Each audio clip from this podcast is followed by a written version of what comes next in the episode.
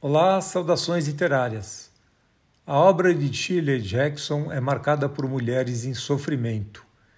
É assim com as protagonistas de A Assombração na Casa da Colina e Nós Sempre Vivemos no Castelo, para citar apenas dois de seus títulos mais conhecidos. Nesse seu segundo romance, O Homem da Forca, Natalie Waite é uma garota de 17 anos que vive com um pai sufocante a mãe dominada e um irmão ausente. Às vésperas de deixar a casa para iniciar uma faculdade escolhida pelo pai, sofre um trauma que torna sua experiência ainda mais angustiante nos meses seguintes. A autora narra o cotidiano de Natalie com uma cadência por vezes quase irritante.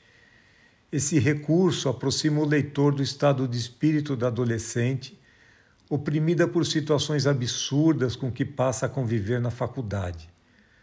Suas companheiras vão do snobismo ao comportamento excêntrico, e a realidade passa a se confundir com devaneios da garota. A ideia do suicídio surge aqui e ali ao longo da obra, sutilmente.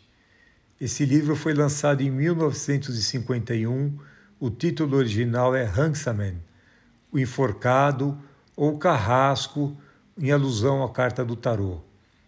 Cinco anos antes do lançamento, uma estudante de 18 anos havia desaparecido na região onde Shirley Jackson vivia. O Homem da Forca, porém, também é apontado pelos especialistas, pelos estudiosos da obra, como um dos romances com mais traços da biografia da autora. A tradução para essa edição que eu li, da editora Alfaguara, é de Débora Landsberg.